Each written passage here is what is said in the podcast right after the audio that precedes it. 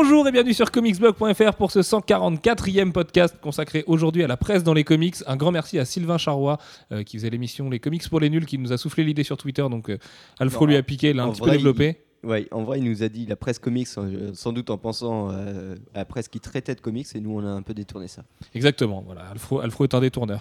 Euh, et donc vous l'avez entendu avec moi, il y a Alfro Salut et il y a Alex Lecoq. Bonsoir. Comme d'habitude, on va commencer avec les coups de cœur et les coups de gueule de chacun. Et euh, bah, écoute Alfro, t'as l'air, t'as l'air de bonne humeur.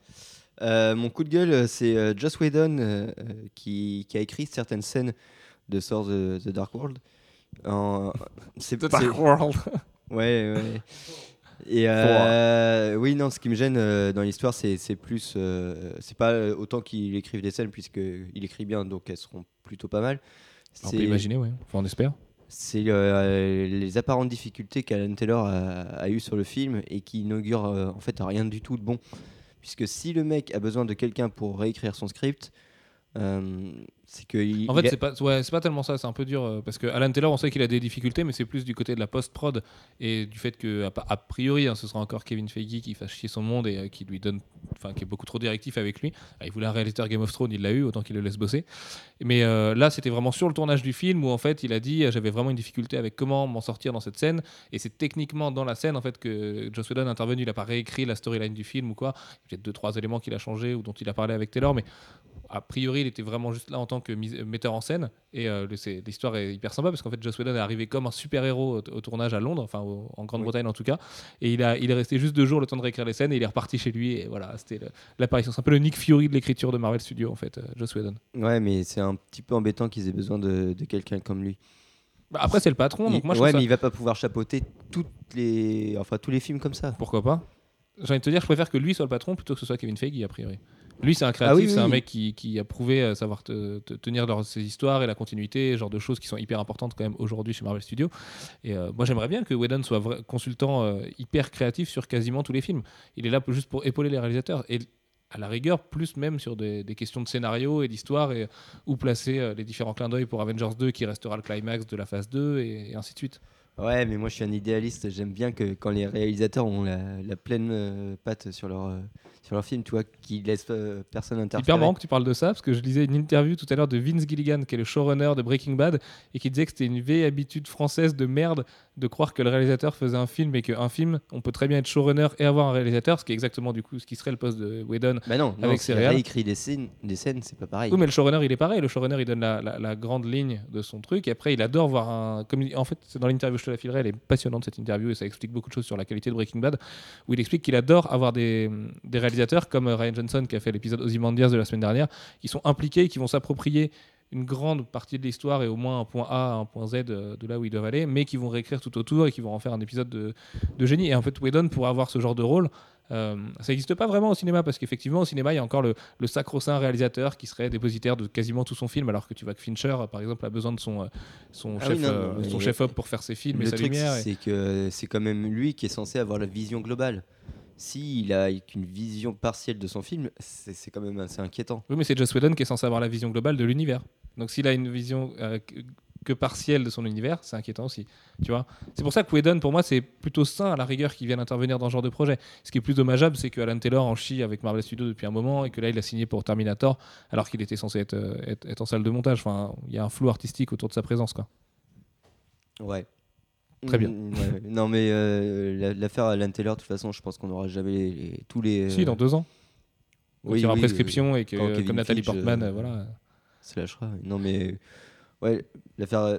Cette affaire-là, est- le problème, c'est qu'elle elle entache la, la vision du film avant même qu'on ait pu le voir. Et euh, j'espère qu'on n'aura pas un a priori négatif. Quoi. Bah, c'est un peu le même problème que le premier, hein, qui avait euh, une communication catastrophique avec le trailer qui avait fuité, le trailer de 5 minutes qui était affreux à San Diego ou à New York, je sais plus. Écoute, euh, on verra, on verra. Pour l'instant, le film s'annonce pas si mauvais que ça, il s'annonce pas grandiose. Enfin, disons qu'il a pas l'air d'avoir des ambitions ou une promesse colossale, mais il y a rien de, plus inquiétant que pour le premier. Donc euh, voilà. Moi, j'espère un film qui soit juste meilleur. De toute façon, on en reparlera dans un podcast euh, à l'avenir, là où on parlera de la phase 2 et de la phase 3. Euh, Est-ce que Thor 2 serait le dernier film de Thor On pense a priori que oui, surtout vu comment ça s'annonce, à moins qu'il tape le milliard comme Iron Man en début d'année, mais j'ai du mal à y croire. Euh, Enfin bref, on en reparlera dans un podcast. Alfro, t'avais un coup de cœur aussi. Oui, qui concerne toujours Marvel Studios, puisque c'est. euh, on a appris récemment qu'ils étaient en train de sérieusement considérer euh, l'hypothèse d'avoir une deuxième série Marvel Studios dans Après le- Agent of Shield, du coup, qui Oui. n'existe pas encore. et qui serait dans le même univers. Et euh, cette série serait euh, centrée sur euh, Peggy Carter, dont un court métrage est inclus avec Iron Man 3, enfin dans le DVD d'Iron Man 3. Tout à fait, un court-métrage qui est hyper bien d'ailleurs, Ouais, qui, dont on a fait une super review. D'ailleurs, c'était, je crois, le premier jour de, de- où on était à la rédac que tu as fait. Ou la première semaine, en tout cas. et euh, qui était vraiment, vraiment hyper bien et euh, qui avait un vrai univers, une, vraie atmosphère, tout en traitant euh, finalement euh, du même sujet que Agents of Shield, puisque c'est la, première version.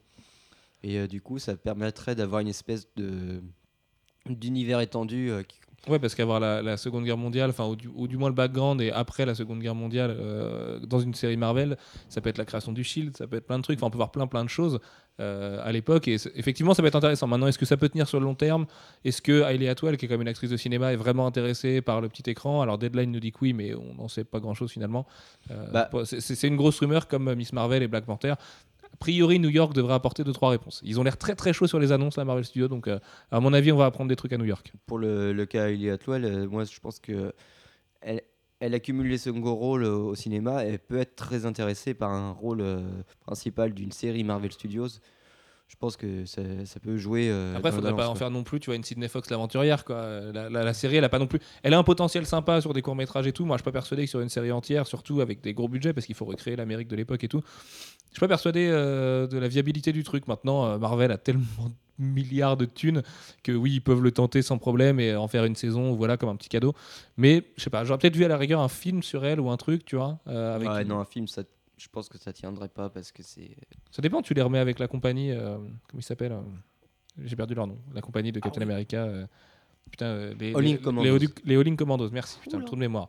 Euh, tu vois, tu peux les mettre avec eux. Enfin, euh, Oui, mais de toute façon, c'était un petit peu ce qui était sous-entendu dans, dans l'annonce de la série où il y aurait Dundam Dugan qui serait. euh, qui, est par, qui est joué par un mec qu'on voit souvent dans les séries en plus. Donc, euh, non, oui, carrément, c'était le blond qui avait joué Bison et qui était euh, au départ censé jouer euh, Captain America et finalement qui s'était retrouvé à jouer Dum Dum Dugan. Il a dû se remettre en cause devant son miroir, le pauvre. Euh, Alex, t'avais des coups de cœur et des coups de gueule aussi? Ouais, et je vais commencer avec mon coup de gueule. Eh ben, parce que c'est aussi lié fou, à- là. À, Marvel Studios. Alors, c'est le, c'est le, petit, le petit extrait euh, de l'OST de, de Captain America 2 qu'on a eu ce matin. Et, euh, et je, me, je me dis que s'ils mettent ce morceau en avant, ça doit être un, un des thèmes principaux, euh, Oui, un des thèmes principaux du film. C'est ce qu'ils avaient fait pour le premier Captain America. Déjà, le thème principal de Captain America par Alan Silvestri aussi euh, avait été révélé comme ça sur le site, le site officiel. Mais il est Et- en entier, je crois, à l'époque. Et du coup, je suis un peu déçu parce qu'il n'y a pas de, y a pas de, de thème fort qui, qui, qui en dégage. Et, et c'est un peu dommage parce que. Bah, c'est un peu euh, l'effet Alan Silvestri. Il est pas très très fort pour faire des thèmes hyper hyper marquants, mais ça accompagne musique, vraiment le film. efficace quand même comme musique, mais c'est quoi il- Ça manque d'un truc euh, où on se dit putain quand on l'entend c'est Captain America quoi. Après, il faut voir aussi qu'il y a énormément de mystères autour du film. Je suis pas sûr du tout que ce soit un des thèmes principaux euh, qui a été montré, parce que, enfin voilà, le Winter Soldier, l'agent double, machin, le truc, l'espionnage, ils sont obligés de jouer sur des fausses pistes un peu en attendant, parce que même si c'est l'espionnage mainstream, ça en reste un petit peu aux yeux du monde. Et du coup, euh, je suis pas certain qu'on ait le truc le plus héroïque tout de suite. Ouais, La pas. com va être Moi, assez noire, je pense, autour du film. Sur le sur la soundtrack ils s'en foutent un peu de faire un jeu de piste. Non, parce que le site que- est assez noir. Tu vois, le site est très mystérieux. T'as encore, euh, t'as que quelques images. Enfin, tu vois, c'est pas très très euh, fourni, quoi. Mais du coup, enfin, c'est un coup de cœur. C'était un bon morceau, mais euh, j'espère juste que que la BO va péter un peu plus. Très bien. Et euh, mon coup de cœur, c'est euh, c'est l'annonce euh, de l'épisode Your One de Arrow. Parce qu'en fait, euh, la saison euh, reprend très bientôt, et la saison 2, et euh, commence même, elle reprend pas. Et, et du coup, avant la saison 2, il va y avoir un petit épisode d'une heure qui va, qui, va, qui va résumer les épisodes de la saison 1, et ça, c'est cool. Et ça, c'est que- ton coup de cœur? Ouais, c'est mon coup de cœur bah, parce que j'arrive pas à de regarder cette série. Et, que, et je me dis que comme j'ai envie de voir ce que ça va donner avec Flash euh, Grant Gustin, là, et ben je vais pas me faire chier à tout regarder. Là, le gars là qui a été casté là, Barry Allen. là. Grant Gustin là, et ben je vais pas me faire chier à tout regarder. Je vais me mater l'épisode de- parce que quand même, moi je trouve que c'est une, sé- enfin la série, euh, elle manque, elle a des défauts, elle est super chiante. Et elle est, elle- il y a des qualités aussi, mais euh, je la trouve quand même super chiante. Je trouve que c'est un peu les feux de l'amour euh, avec Ah bah c'est une série CW, hein, de toute façon. euh, tout le monde pas- est trop beau dedans et du coup bah, je Ah vais bah ça, c'est CW, sans- Le monde est- tout le monde est sans beau, me ouais. faire chier à regarder toute la saison quoi. Très bien. Oui, c'est vrai qu'à la rigueur, pour les gens comme dans ton cas qui voudraient tenter la saison 2 avec les super pouvoirs, J'avais commencé à regarder 1 chose, en mais- fait, mais j'arrive- j'ai pas réussi à la finir. Ah ouais? Pourtant, la fin était pas mal. Enfin, ça montait Ouais, vraiment en sais, mais puissance. tu me disais que c'était bien, et, mais j'avais pas le courage. c'est pas- de- c'est pas génial pas non plus, mais, de euh, mettre 40 minutes devant. Quoi. Disons que j'ai beaucoup plus d'espoir en Agent of Shield qu'en Arrow de toute façon. Donc, euh, Mais j'ai hâte, comme toi, de voir la saison 2. Elle a l'air un peu badass. La 1 avait pas particulièrement bien fini. Donc euh, peut-être qu'avec Flash, il y a des trucs intéressants à exploiter et tout. Enfin, de toute façon, voilà. Après, moi, il y a Katy Cassidy et tout. Donc je suis Il y a content. Red Hood aussi, normalement. ouais. Oui, peut-être. Donc, sûrement. Qui devrait se renaître bientôt. Exactement. Et quant à moi, du coup, mon coup de gueule, oui, mon coup de gueule, bah, c'est un peu contre la surexploitation des jeux. Euh, on dirait que Warner Bros. Games, c'est euh, Capcom en ce moment. Enfin, c'est n'importe quoi. Là, il y a un bundle Arkham qui va sortir. Alors moi, quand j'ai lu la news, enfin, quand j'ai vu qu'Alex avait fait la news, je me suis dit, ah chouette, ils vont faire les trois pour genre 100 euros ou un truc comme ça, parce que le, pro- le prochain coûtera moins cher vu que c'est la fin de, de vie des consoles et tout. Et en fait, pas du tout. C'est 50 dollars pour avoir Arkham City et Arkham Asylum en Ouais. version GOTY. Le problème, c'est que les versions GOTY en occasion aujourd'hui, on les trouve à 20 euros assez facilement. Et du coup, je trouve ça. enfin, C'est bien parce que ça peut relancer un petit peu l'intérêt du jeu, mais c'est pas non plus une marque de confiance énorme envers Rocksteady de ressortir les jeux de. de- de- envers euh, Warner Bros. euh, Games de Montréal, Ouais. de ressortir les deux jeux de Rocksteady. Enfin voilà, je comprends pas trop ce genre de pack. euh, Je trouve ça. un peu tard en plus parce qu'ils sortent fin, fin septembre. Le jeu Batman arrive fin octobre. Y Et a- puis c'est pas le a genre de pack qui vont 5. marcher à Noël quoi. Euh, Ah à. Noël, il y aura des PS4. Donc, euh, puis là, il y a GTA 5 avant la Donc, PS4 de toute oui, façon. c'est pas, ça, ça va vraiment pas se vendre. J'ai pas trop compris non plus. euh. Après, bah, il y a peut-être toujours des gens que ça va intéresser. hein, des mecs qui n'ont pas fait encore les deux premiers. euh, Les, peut-être les quatre qui restent au fond là. Oui, mais dans ce cas-là, ils ont qu'à le choper en occasion, la version GOTY, Ah pareil, oui. ou tu vois, ou euh, tu le chopes neuf sur clair. Zavi, ça te coûte rien du tout. C'est le genre de truc sur Steam, il y a des promos, tu payes 7 euros les deux pour avoir les versions GOTY aussi. Enfin, voilà, je trouve ça cher et je trouve ça pas beau et je trouve pas ça hyper utile et euh, j'espère qu'il y aura par contre un très beau euh, marketing, une très belle campagne autour de Batman, Batman Arkham Origins et d'ailleurs on en a été témoin puisqu'on a reçu en début de semaine un magnifique euh, press kit où on avait en fait un Batarang un petit peu comme dans l'édition collector du premier mais en beaucoup plus en beaucoup mieux fini cette fois avec un écran qui diffusait le trailer. Alors le son était un peu pérable Ah, mais au moins on avait la vidéo et tout. mais- Puis c'est impressionnant, quoi, ce genre de truc, ce genre de gros pack avec dans une belle et grande boîte euh, à notre nom et tout. Enfin, c'était du, du beau boulot.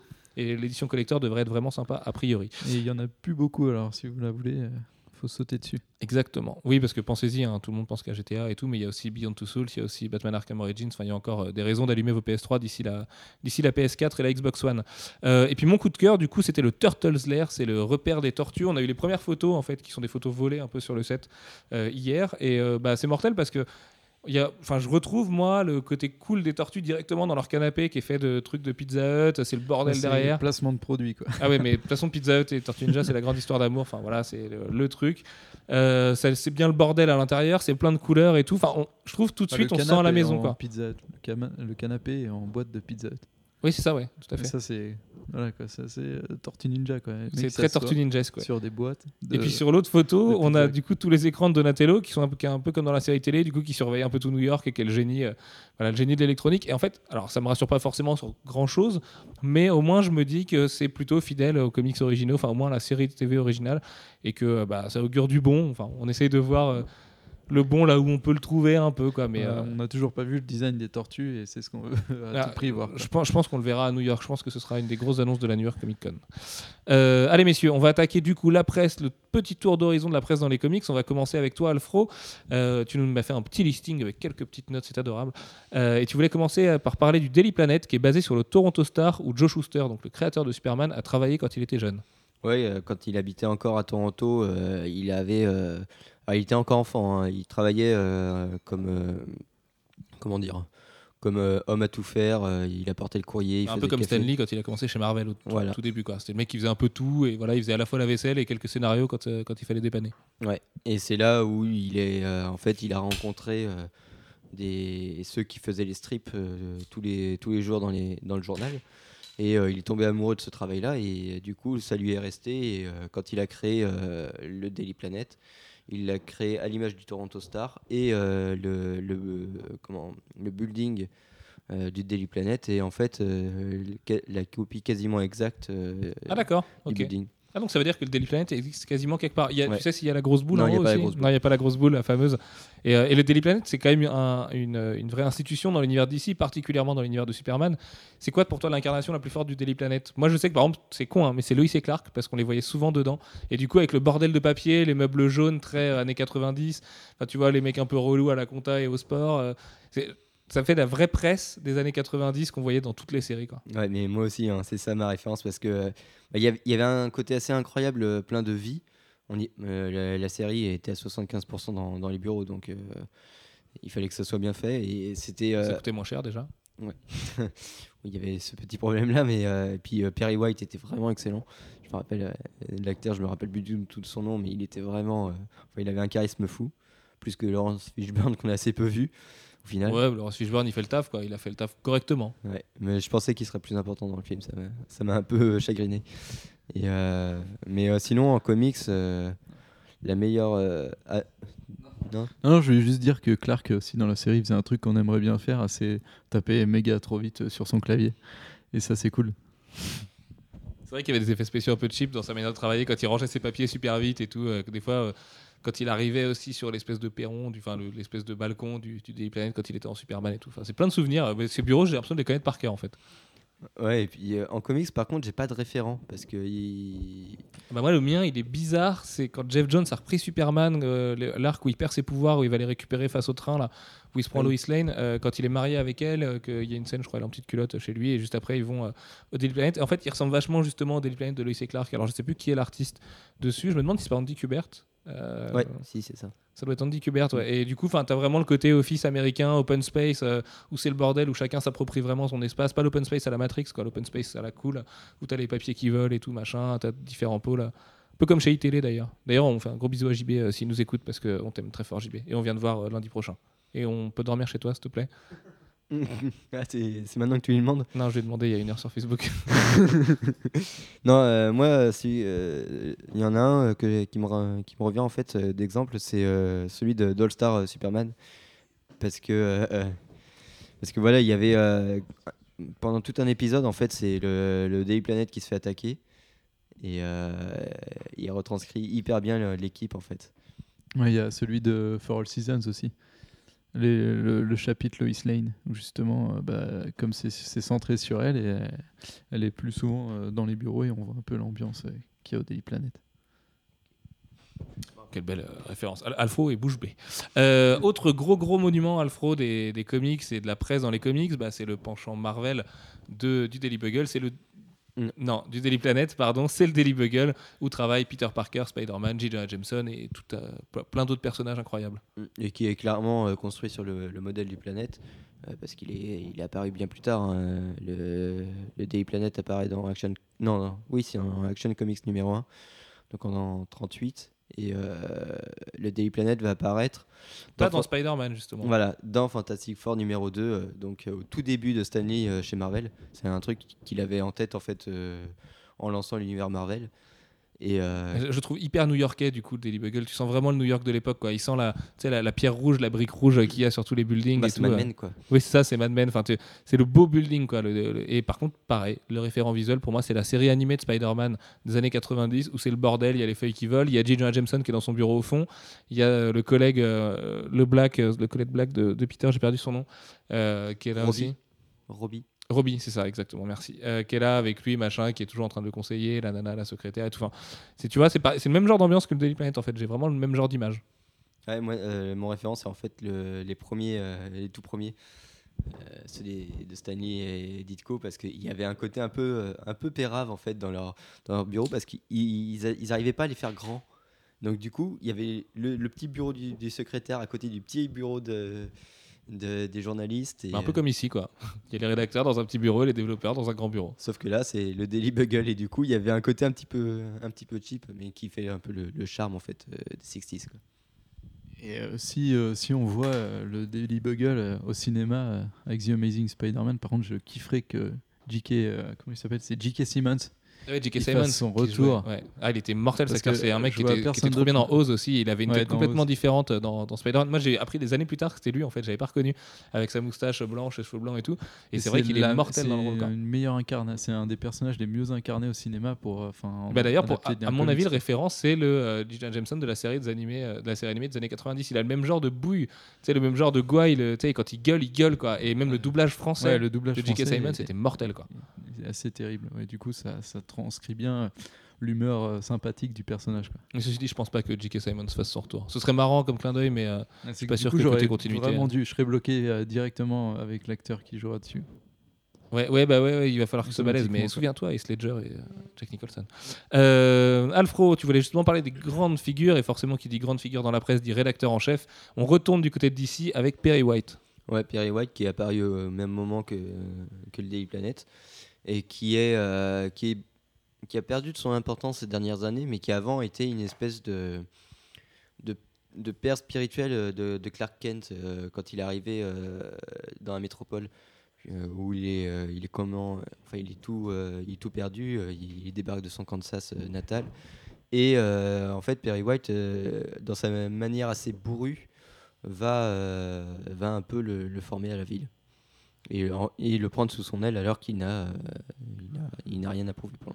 Oui, c'est vrai que Perry White, il a, contrairement à J. Jameson qui file un peu la sale besogne à Peter Parker au début, qui est photographe uniquement, euh, Perry White, il a vraiment euh, la figure de l'oncle qui l'accueille dans la métropole, la métropolis et tout. Enfin, tu vois, le mec, il galère, il arrive du Kansas et tout. Et c'est vraiment lui qui va lui offrir son premier boulot, qui va payer ses premiers loyers et tout. Alors, on l'a pas beaucoup vu parce que c'est moins euh, DC que Marvel de faire ça. Mais il y a eu quelques arcs où ils ont exploité un peu ce côté.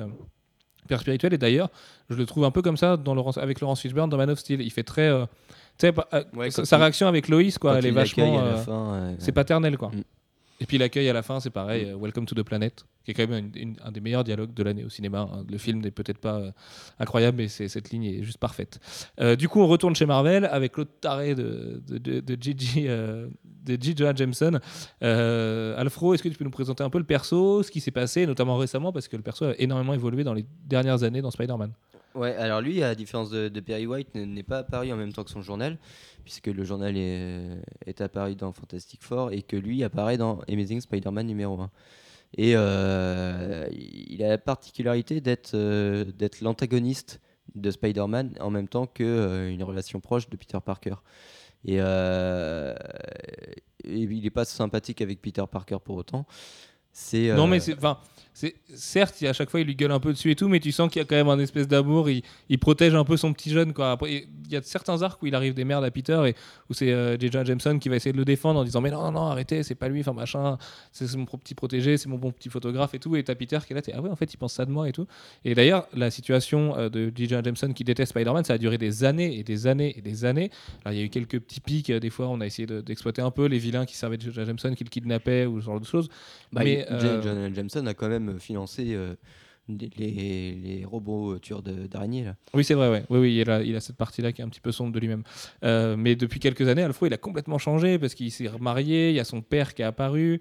Euh, on a eu quoi? Il est devenu maire de New York. Euh, Enfin, le perso, il a complètement évolué là. Ouais, bah euh, déjà il a été destitué du Daily Planet. Il s'est fait Bugle, euh, euh, Bugle. à ton tour. Et euh, ça a changé énormément de choses euh, sur le personnage puisque il, est, il était plus l'incarnation euh, de la presse. Oui, parce que du coup, le Bugle est devenu un torchon et euh, lui, Ouais. on n'est plus le rédac chef. Ouais. Et euh, du coup, bah, il s'est comment dire, il, s'est adouci au contact de sa femme et parce que bah voilà, il était, plus- il avait failli faire une crise cardiaque, donc il pouvait plus bosser, tout ça.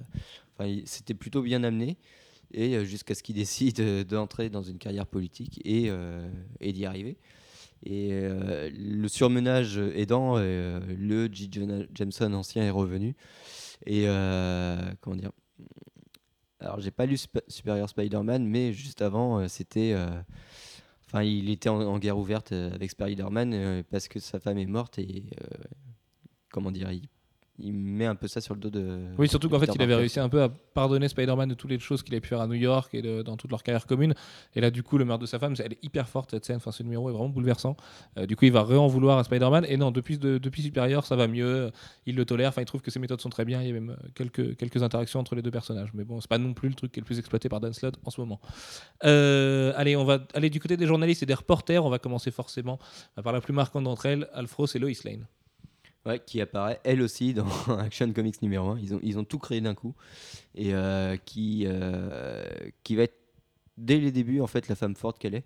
C'est, c'est pas une, une, une- comment dire, une évolution euh, sociétale. C'est, Ce qui est assez balèze quand même dans les années 30 aux US. ouais, C'est c'est, l'un des rares exemples comme ça de quel- du- d'une femme qui soit pas une super héroïne, qui, qui soit quand même un, un personnage primordial. Et, et euh, en plus, euh, dès les débuts, en fait, elle va prendre le pas sur Clark Kent, puisque euh, quand il arrive au sein du Daily Planet, bah, c'est elle la star. C'est le- c'est elle qui, qui, en fait, domine ce monde-là. Est-ce que tout de suite il y a l'étincelle entre les deux? Alors, je, je me rappelle. ouais. De, de sa part, oui. Enfin, de, de Clark Kent, oui. Mais de, de Lois Lane, je, je sais pas. Ouais, je t'avoue que j'en sais rien non plus. Je- ça se trouve, il a, il a peut-être couru après pendant assez longtemps avant de la pécho, Loïs. Ouais, d'ailleurs, maintenant, il l'a même plus. Oui, bon, enfin, oui. D'ailleurs, c'était censé être un des éléments principaux de Superman Unchained et bah, on a vu que pas du tout. voilà, merci Scott Snyder pour le faux espoir. Juste pour bien parler d'Amy Adams pendant la sortie de Man of Steel. Et d'ailleurs, Amy Adams, comment tu l'as trouvé, Alfred, dans Man of Steel? Euh, bah, il correspond pas du tout à ma version, enfin à ma vision de, de Lois Lane. Parce Est-ce que tu la vois brune avec des cheveux, un ouais, carré Terry Hatcher, ouais.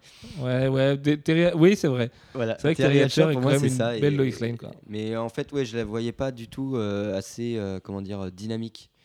Euh, c'est- je sais pas, pendant tout le film, ça m'a gêné. euh, Je, je retrouvais pas le, le même, euh, le même peps que, que dans la série Lois et Clark. Et pour moi, ça reste le modèle de. de- Ah, c'était de- vraiment une femme forte, elle courait partout tout le temps, elle était toujours en danger avec Lex Luthor et tout, qui voulait la pécho aussi. Enfin, c'était marrant dans la série Lois et Clark, mais moi, encore une fois, bah, c'est dans le run de Jeff Jones. Alors, je sais pas pourquoi ça a vraiment marqué sur leur relation à eux deux, mais euh, sa Lois Lane à cheveux courts, brune, là, qui est hyper dynamique, qui est, la, qui est la seule qui est là pour relancer Clark alors qu'il a pu ses pouvoirs. Elle a, elle a vraiment un discours et une place qui sont hyper importantes. Et euh, elle m'a vraiment marqué, en plus, je la trouve belle. Je déteste les brunes et les brunes à cheveux courts encore plus, mais je l'ai trouvée magnifique. Et euh, enfin non, je déteste pas les brunes à cheveux courts, mais euh, ne regarde pas comme ça. Alfred. Non mais enfin tu vois les brunes à cheveux courts, j'ai ouais si j'ai un peu de mal quand même. Bref, du coup euh, elle, m'a pas mal marqué. Moi j'ai bien aimé celle de Man of Steel justement parce qu'elle a ce côté, même enfin physiquement, elle, elle- elle- c'est pas ce que j'ai, ce que je pensais voir, mais euh, ça veut rien dire. Enfin, c'est, c'est pas assez à ce quoi je m'attendais. La vache. Et euh, du coup, elle a du mal à sortir. C'est vendredi, C'est vendredi soir, soir, c'est dur. Et, L'apéro euh, était long. Mais du coup, ouais, non, j'aimais bien parce qu'elle avait son, le côté justement euh, de Lois Lane, euh, journaliste chiante, euh, qui est prêt à faire, à faire n'importe quoi euh, pour avoir son scoop. Quoi. Et du coup, c'était, c'est- pour moi, c'est ça, Lois Lane. C'est une, c'est une- euh, en anglais, c'est pain in the ass. Je sais pas comment dire. en fran- euh, c'est un, pain dans le cul. Dans le cul. Enfin, c'est, ouais, je sais pas, c'est un- comment on dit ça? Oui, bah, c'est un problème récurrent quoi. Ouais, voilà, mais c'est moins, c'est moins vulgaire, c'est moins rigolo. Exactement. Enfin, c'est pas grave. Et du coup, j'aimais bien. Et Alfred dans les comics, on a vu que Lois Lane, elle a quand même été distinguée plusieurs fois. Elle a gagné un prix Pulitzer, je crois, entre autres. Et puis c'est vraiment une des journalistes renommées euh, mondialement quoi.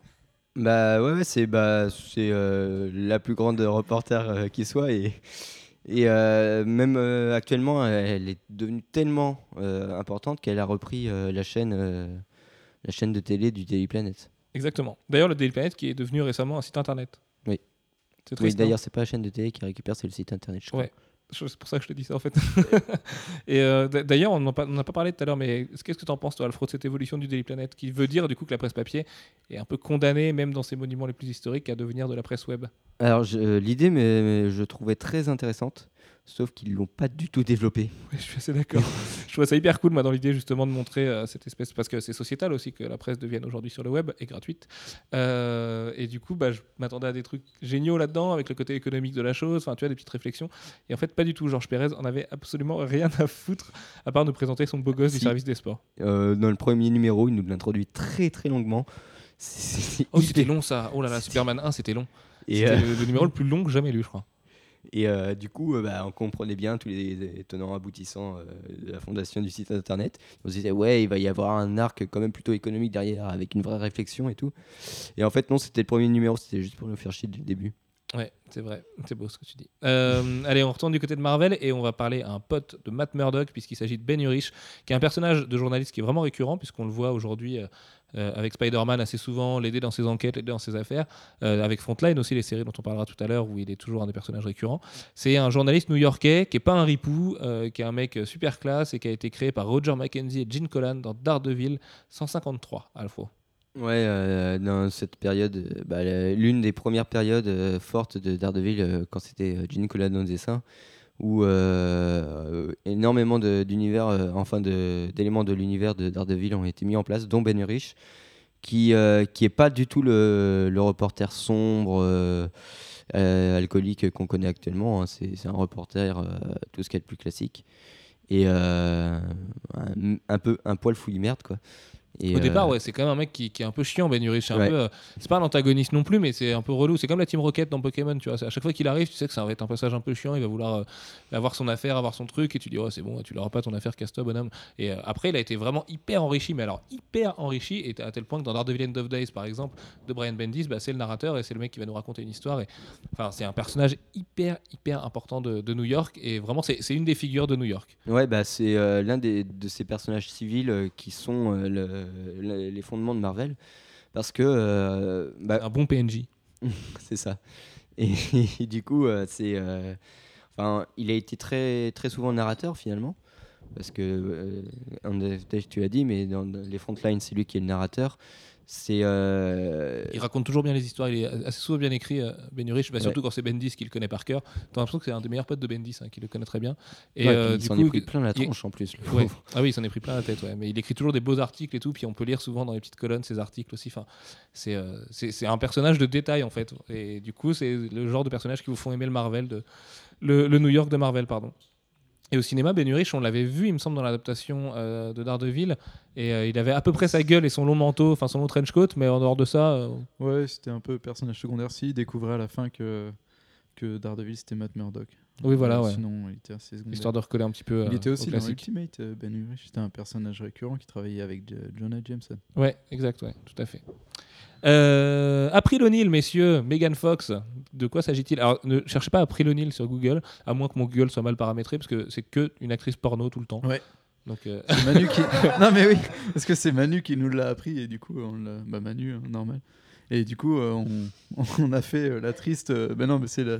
On s'en- Enfin voilà, quand on l'a marqué, ben voilà. D'ailleurs, je vais pas balancer, mais Baptiste et Manu ont passé leur journée à s'échanger des, des liens de- d'actrices porno et de sites officiels Voilà. d'actrices porno. Voilà comment ça travaille chez Spark et chez Manu. Euh, donc April O'Neil, bref, messieurs, qu'on connaît surtout pour être une reportrice de Channel 6 News dans la série classique des Tortues Ninja, dont on vous parlait hier dans le podcast 2 de Sci Fantasy, parce que c'est Peter Chung qui a réalisé le générique. Euh, et ben en fait, au départ, April O'Neil, c'était pas du tout une journaliste, enfin encore moins une reportrice télé, puisque c'était une scientifique. Et d'ailleurs, dans la dernière série Tortue Ninja qui paraît chez IDW, c'est la, la, la théorie qui a été gardée. Et euh, April O'Neil, c'est une jeune scientifique qui bosse avec les quatre tortues et tout. Et bon, évidemment, nous on la connaît en tant que journaliste dans sa combi jaune, et Megan Fox sera journaliste dans une combi jaune. Et euh, pour la petite anecdote, en fait, euh, Channel 6 News s'est inspiré de News Center 6 qu'on avait vu dans les numéros 6 et 7 de la série originale de Kevin Eastman et Peter Laird. Donc euh, voilà, c'est un, un- un espèce de petit clin d'œil aux comics. April O'Neil, quel souvenir t'en as, euh, Alex? Bah, euh, la série télé. Forcément la série. animée, On était tous amoureux. D'ailleurs, pourquoi on était amoureux de dessins animés à l'époque? Non, Ah, c'était moi, que j'étais moi. pas amoureux d'April O'Neil, non. Moi, j'étais amoureux de Wendy aussi dans, dans Peter Pan. Ce sombre Ouais. dessin animé. Non, moi j'étais pas. Non, Euh, j'ai peut-être des problèmes. J'ai peut-être des problèmes, bizarre. Non, mais ouais, euh, April O'Neil, bah, la pote, euh, la pote des tortues, c'est la seule euh, humaine qui qui, qui a vraiment une relation avec les tortues géniales. Il y a Oui, Casey non, Jones aussi, c'est quand même. presque la seule humaine. je non, mais ce que j'ai Presque, ça veut dire pas beaucoup, d'accord j'ai pas dit. T'arrêtes, Enfin, Alpha. bon, c'est pres- c'est la seule femme. euh, Et du coup, oui, bah, c'est un peu. bah, moi, je, le- je la vois un peu en retrait quand même parce que quand j'ai l'image de- d'April O'Neil, c'est tout. Elle a tout le temps le bras levé et un micro euh, sous sa bouche et j'écoutais pas vraiment ce qu'elle disait parce que j'attendais que les. Elle avait quand même des bêtes de décolleté aussi. hein. À l'époque, les mecs, euh, ils se gênaient Ouais. pas trop. Quoi. Mais euh, bah, April O'Neil, ouais, c'est bah, April O'Neil et j'ai un peu peur de ce qui va arriver au cinéma avec. Mais euh, Megan Fox, pas une si Megan mauvaise Fox. actrice que ça. Déjà, elle est magnifique. Alors là, personne peut dire le contraire. Elle est quand même magnifique. Elle est un peu moins bien depuis qu'elle a refait la tuyauterie, mais euh, c'est quand même une ouais, belle bon, femme. C'est pas Et- une super bonne actrice et. euh, Bah, ça va, ça va dans- être la, c'est ça va être Blood, côté, la- ça allait. la- ça va être la bombe du film en fait, hein, qui sert à rien et, et pas trop intelligente. Ouais, mais c'est un peu cool quand a voilà, bombes mais du film. Moi, je la voyais 80. comme une femme intelligente. Parce qu'elle était pas super belle, euh, son design. c'est Pas Ah si, quand même. moi, je me après. souviens enfin, qu'elle était, euh, elle était rousse avec les cheveux courts. euh, et moi, je, je sais pas le genre de T'aimes pas trop les rousses avec les cheveux courts. Ok, non, euh, j'ai pas dit ça. Mais, euh, non, mais tu vois, ils auraient pu la faire blonde, euh, tu sais, le truc basique, quoi. c'est vrai. Très bien. Mais bon, c'est Megan Fox. Alfro, que- qu'est-ce que tu sens avec Megan Fox? C'est faisable? Il y a un coup là? Bah, je sais- moi, euh, pareil, hein, l'annonce de Megan Fox, ça m'avait moyennement convaincu, euh, principalement parce que euh, elle a pas la bonne euh, couleur de cheveux, mais bon, ça c'est cosmétique, mais bon. Et euh, non, Megan Fox, ça, ça m'inspire pas plus que ça, parce que euh, Parce que Alex essaie d'être discret en allant pisser. Je pense que tout le monde a entendu la porte qui s'est ouverte. Et du coup, voilà, c'est tout ça pour dire que, ouais, non, Megan Fox, euh, j'attends de voir, hein, ça se trouve, euh, elle va livrer une, une prestation oscarisante, mais, mais Non, doute. non, non, bah non, faut pas non plus insister quoi. Mais bon, si on peut avoir euh, juste, elle est belle, autant la regarder. hein. Dans John X, euh, moi j'étais content quand il y avait Megan Fox. Ça dure pas très longtemps, mais j'étais content. Oui, mais, mais April euh, techniquement, elle aura des lignes de dialogue.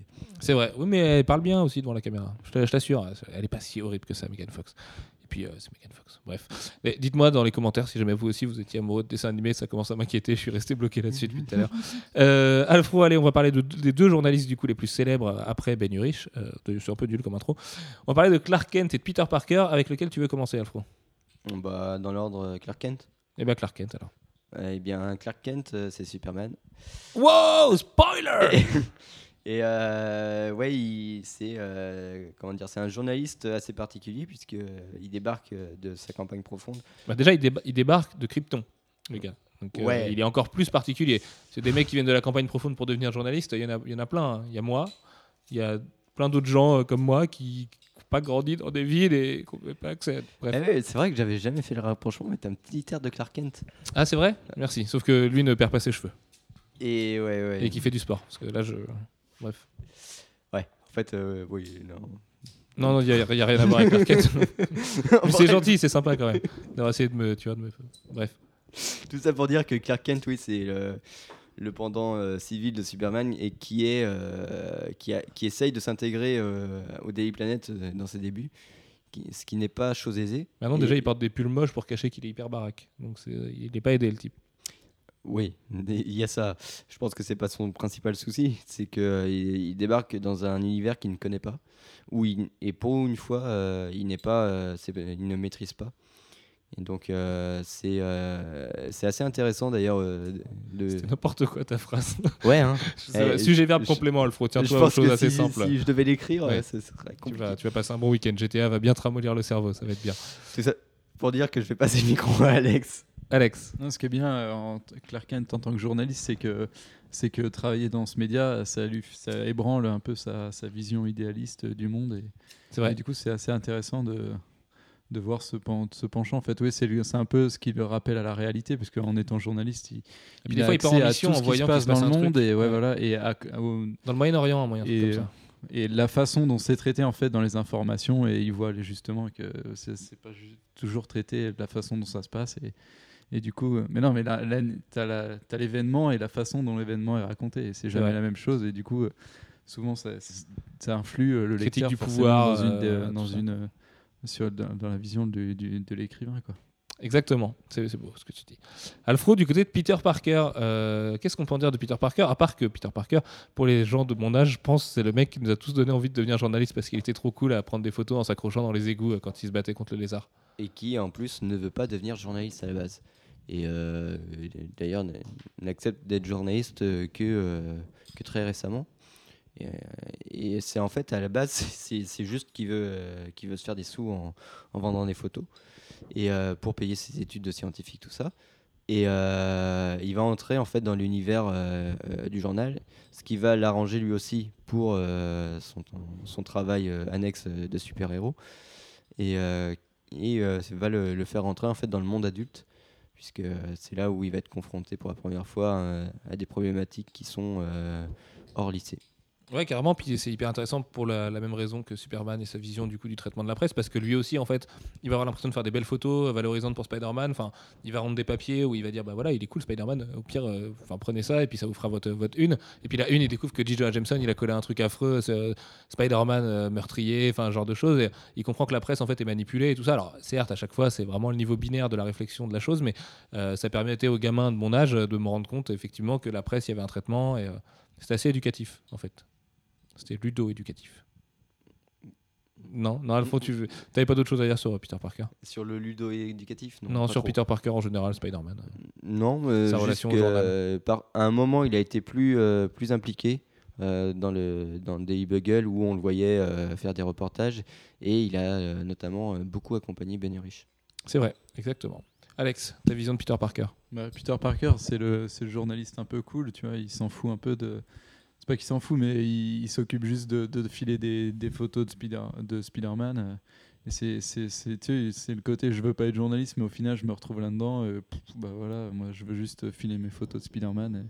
Au final, il s'en fout un peu du journalisme Peter Parker. Lui, ce qu'il veut, c'est payer ses études. Ouais, enfin, ça l'énerve aussi à chaque fois quand euh, il voit Ouais, les unes et justement, comme ça. Enfin, tu vois, il il s'en rend compte, mais quoi. il, in- il influe pas vraiment dessus, quoi. Non, non, oui, non, il pourrait, il pourrait faire plus de travail là-dessus. D'ailleurs, ça avait été traité un petit peu aussi récemment.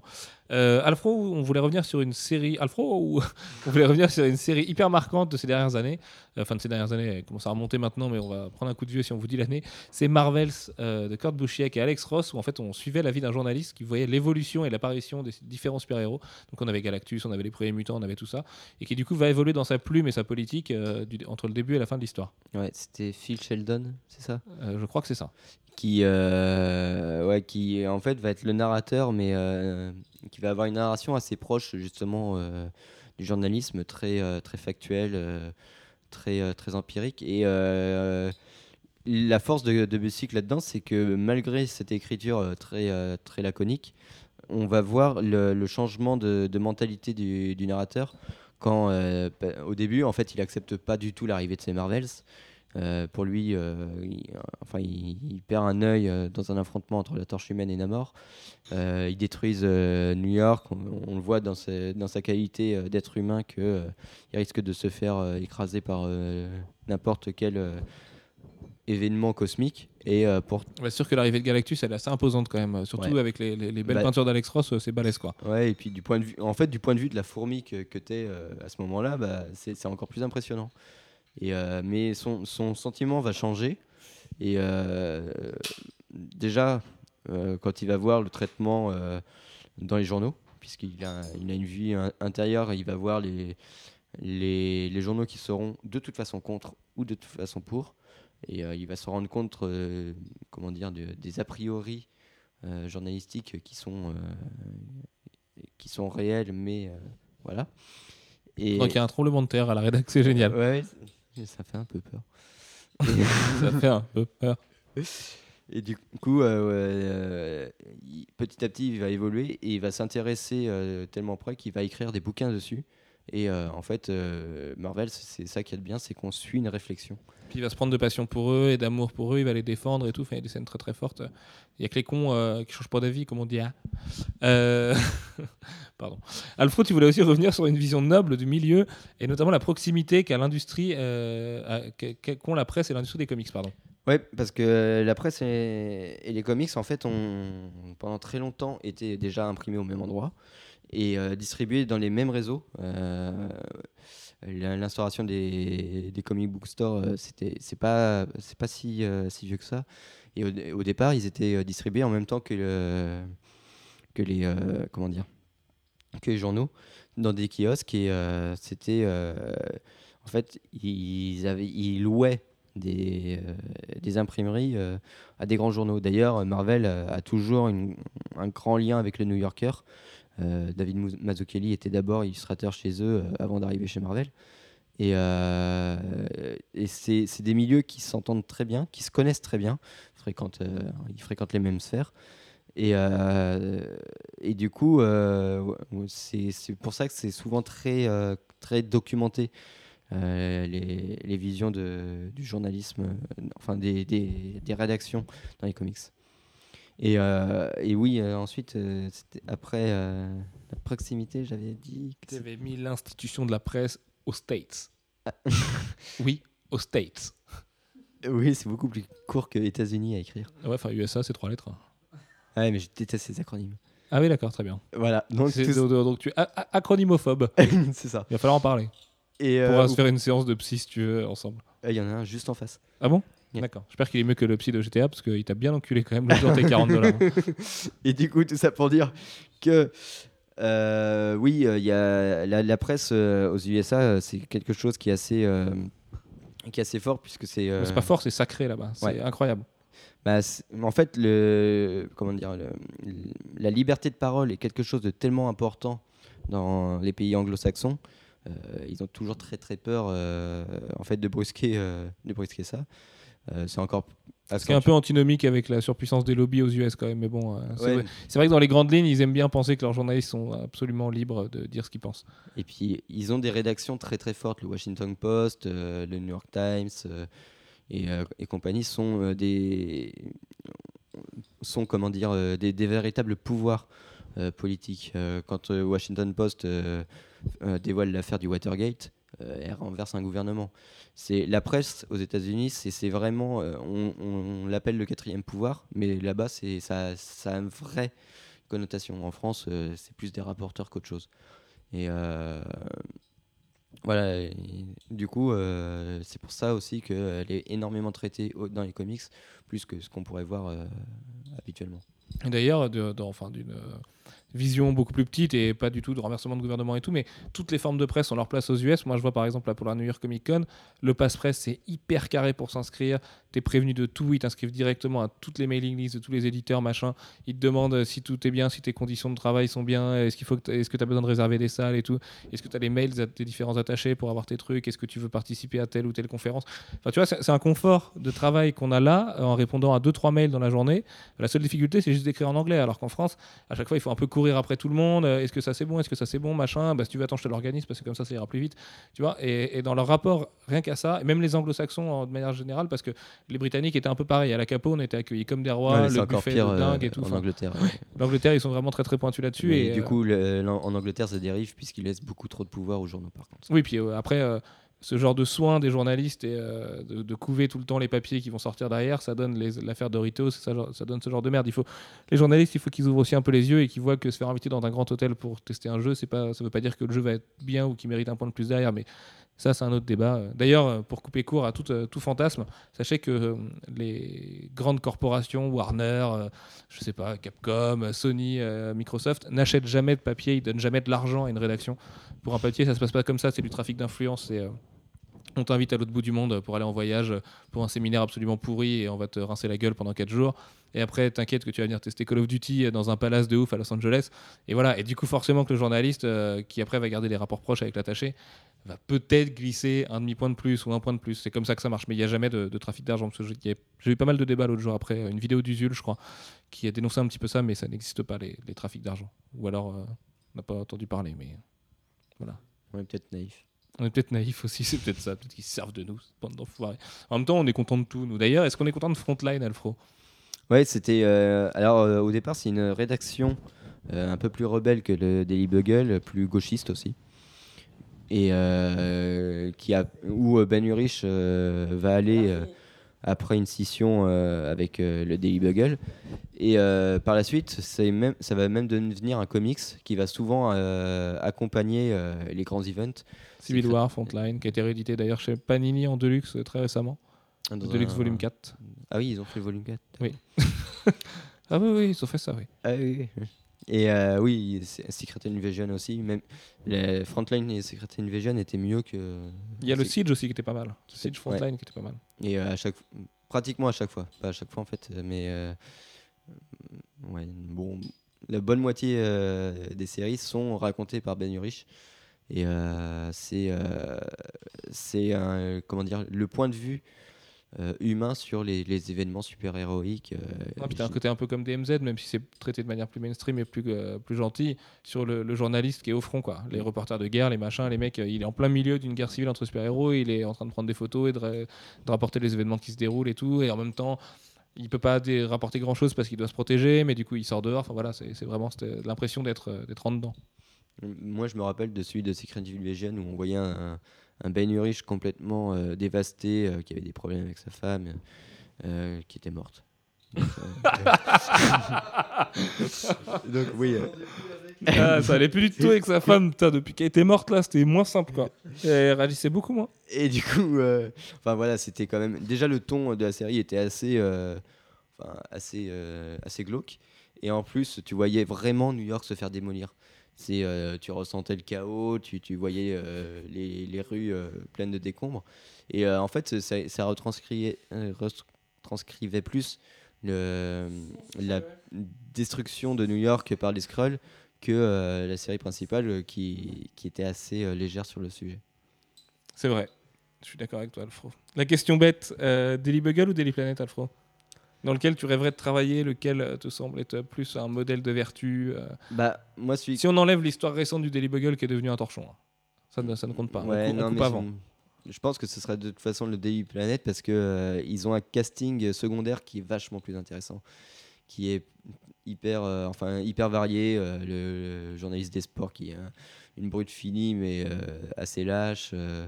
Cathy Grant euh, qui est une peste euh, absolue. euh, Jimmy Olsen qui est un personnage hyper intéressant, hyper riche et D'ailleurs, qui est le, le- le sujet du meilleur numéro de Nick Spencer. Un de ses- des- son premier numéro, je crois, en comics qu'il avait sorti. Un Jimmy Olsen, Giant Size. euh, avaient. qui était incroyable et, euh, et en fait voilà c'était hyper bien d'ailleurs on a cru que Nick Spencer serait un très grand auteur après Alfro me, me fusille du regard Non, donc mais- du coup Daily Planet Alfro et ouais, Daily Planet. Très bien Alex Lecoq Bah moi, euh, je vais pencher Marvel, euh, Daily Bugle, parce que je, bah ouais j'aime plutôt Marvel moi parce que c'est plus sympa on est plus Euh, en fait, je pense- Je parle comme un beauf en fait. ouais un peu ouais. Et du coup, surtout que tu euh, retournes à tour demain donc ça me fait flipper ouais, je retourne dans ma campagne. Et, euh, et du coup, ouais, parce que j'aime, parce que j'ai Jameson quoi. Parce que c'est le Ah, mec. t'aimerais euh, bien bosser pour J.J. Jameson ouais, toi mais- parce que il est horrible, mais en même temps. ah bah je vois, sais d'accord ok hein. bah très bien Non mais c'est le mec Je horrible, comme lui. mais, mais il est- Alex tu fermes ta Au gueule fond de lui, tu vois, il est juste, c'est le patron qui gueule tout le temps, mais qui est un peu juste au fond de lui. Et, et qui, quand il gueule, euh, bon, non, c'est pas tout le temps justifié avec lui, parce qu'il est un peu trop hystérique, mais, euh, mais c'est, c'est pas souvent euh, pour une mauvaise raison. quoi. Très bien, tu aimes ce modèle de vertu. Ouais. Et moi, pareil, du coup, je vais pencher du côté de Marvel, parce que je préfère. Et euh, non, du coup, je vais choisir aussi le Daily, le Daily Bugle à cause de la série Spider-Man des années 90. Parce que c'était mortel. Enfin, je la, je la trouvais trop, trop. Enfin, je trouvais ça trop beau à l'intérieur. Je me disais, putain, on peut avoir un bureau hyper cool comme ça. Et je crois qu'ils avaient même pas de PC à l'époque, les mecs. hein. Ils étaient à peine sur un Minitel ou je sais pas, ou alors ils étaient manuscrits ou une machine à écrire, peut-être bien. Et euh, enfin voilà, ça me faisait rêver les- le bruit de la machine à écrire dans les vieilles rédactions et tout. On avait ça dans, avec le Daily Planet de Lois et Clark aussi, mais euh, je sais pas, plus le Daily Bugle. Puis en plus, je le trouve plus joli, le building. Donc euh, voilà. Que Daily Planet, c'est un peu surfait, je trouve, la planète. Si, et puis avait, euh, elle tombe tout le temps, il est toujours obligé de la remettre et tout. Enfin, il y avait le- ça va. le- il y avait ça aussi dans Arabesque, le, le bruit de la machine à écrire. C'est vrai. Arabesque, la série de Joe Michael Straczynski. C'est ça? C'est- Oui, il a travaillé dessus, hein, c'est ça Putain, c'est dingue, ça, cette histoire. Bref, sur cette euh, anecdote tout à fait croustillante de Joe Michael Straczynski, euh, On vous dit à la semaine prochaine pour le podcast de Comics Blog qui sera publié mercredi, puisqu'on va enfin arriver sur les vrais jours de diffusion. Euh, le podcast de Comics Blog, ce sera le mercredi, Solid Sci Fantasy le jeudi, à part pour les sorties de films, où on devra peut-être s'adapter euh, euh, en fonction de l'un ou de l'autre. Mais on est désolé, on avait un petit peu de retard. Là, ça y est, c'est comblé. Ce podcast, on a eu besoin que d'une prise. Et il arrivera en ligne. Enfin, j'espère, hein, il n'est pas encore en ligne, donc euh, je croise des doigts. Sur ce, euh, on vous fait plein de gros bisous. Bon week-end, jouez bien à GTA. euh, allez sur Great Ocean Highway, sur, la, sur la gauche, là, et Avec remontez Phil avec Collins. Phil Collins. Ou Stevie Wonder. Voilà, exactement. Putain, ça va être l'expérience la plus intense de votre week-end. Bref, ciao. Ciao